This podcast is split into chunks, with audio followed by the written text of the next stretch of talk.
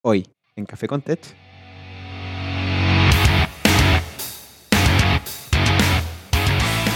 ¿Qué es React y cómo funciona? Bienvenido a Café con Tech, en donde te cuento de tips, tricks, noticias y otros temas del mundo del desarrollo de software durante tu coffee break. Si eres nuevo aquí, considera suscribirte. Quizás estás comenzando con React. Has escuchado de él, tienes curiosidad o ya has construido algo con sus API, pero quieres conocer más para construir mejores interfaces de usuario. ¿Pero no sabes dónde empezar? Hoy daremos una primera pincelada a cómo React realmente funciona, revisando algunas de sus ideas y conceptos nucleares. Primero, ¿qué es React? React es una librería para crear interfaces de usuario. No es un framework, es una colección de métodos que puedes importar en cualquier proyecto y que depende de otras herramientas para realizar su trabajo. Angular o Ruby on Rails son frameworks. React permite crear interfaces de usuario de forma predictiva y eficiente mediante el uso de código declarativo, que puede ser utilizado para crear páginas web dinámicas tipo Single Page Application o aplicaciones complejas. ¿Qué quiere decir código declarativo?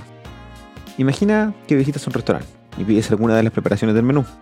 Le dices al garzón qué es lo que quieres, pero no vas a la cocina a mostrarle al chef cómo cocinarlo, ¿cierto? Bueno, el código declarativo es algo similar.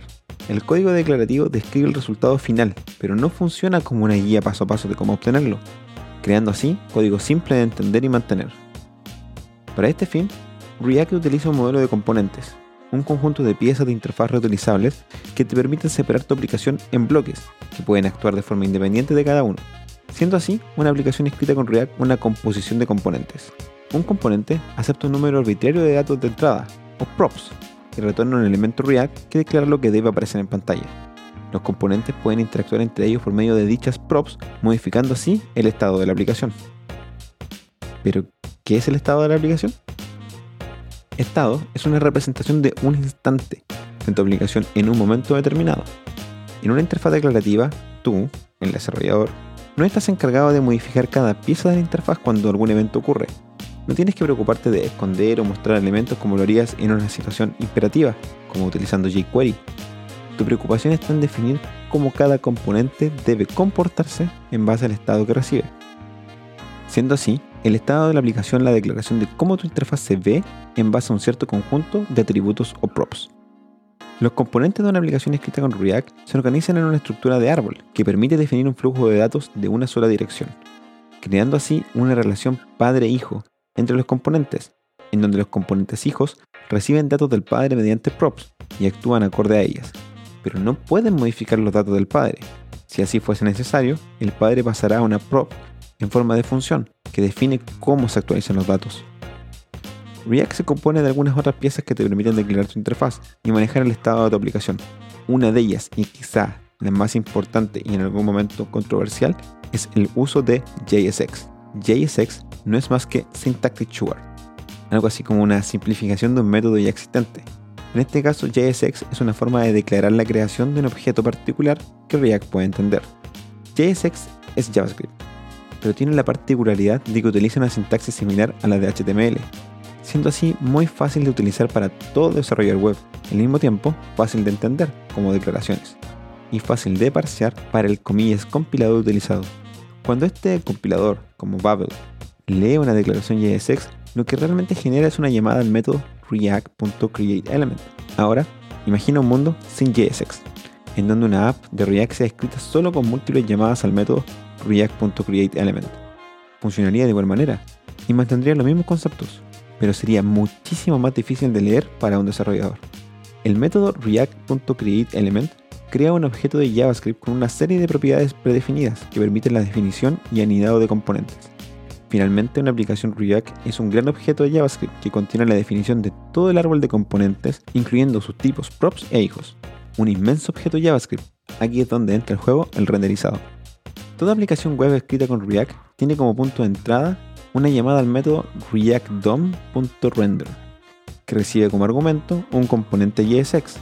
Este componente es la raíz de toda tu aplicación. React DOM es la librería responsable de leer este gigantesco objeto JavaScript y crear nodos dependiendo de la propiedad type y agregarlos al DOM. React DOM es una librería completamente desacoplada de React. Lo que React hace es construir ese objeto que define el árbol de la interfaz, y React DOM solo se encarga de interpretar y renderizar los objetos HTML en el navegador. Esto permite que React pueda ser utilizado para crear interfaces en distintas plataformas, como dispositivos móviles, sistemas operativos, etc. Un proceso importante que React realiza es el conocido como reconciliación. React mantiene una copia del DOM utilizando una representación llamada DOM virtual, que no es más que este objeto JavaScript obtenido de la recursiva aplicación y anidación del método React. React utiliza este objeto para calcular de la forma más eficiente posible la diferencia entre un momento y otro de tu aplicación. Es decir, calcula cuánto difiere la interfaz que declaraste para un estado versus el estado siguiente. En este proceso, React busca realizar el menor número de cambios, intentando reutilizar elementos, atributos e incluso estilos. Para esto, React realiza algunas presunciones. La más importante es si las props pasadas a un objeto han variado, implica que el componente ha cambiado por ende todos los componentes hijos también han cambiado. Esto es parte del algoritmo heurístico que implementa React para este proceso, algoritmo bastante eficiente de orden n. React se basa en la premisa de que modificar el DOM virtual es rápido, pero modificar el DOM real es un proceso lento. Desde la llegada de React al mundo del desarrollo web, la forma en que hemos creado aplicaciones ha cambiado drásticamente moviéndose desde una programación imperativa a una declarativa, y pasando de patrones de diseño nacidos en los albores de la interfaz gráficas como MVC a un concepto de composición de componentes. Les dejaré algunos enlaces interesantes y más profundos sobre el funcionamiento de React. Bueno, eso ha sido por hoy. Y si te gustó el tema o te interesa conocer algunas otras cosas sobre React, no dudes en contactarme en redes sociales. Escríbeme en Twitter o Instagram a arroba café-contech o al email cafécontechpodcast.gmail.com. Mejor aún, deja un mensaje de voz en speakpipe.com slash cafecontech y se parte de un episodio.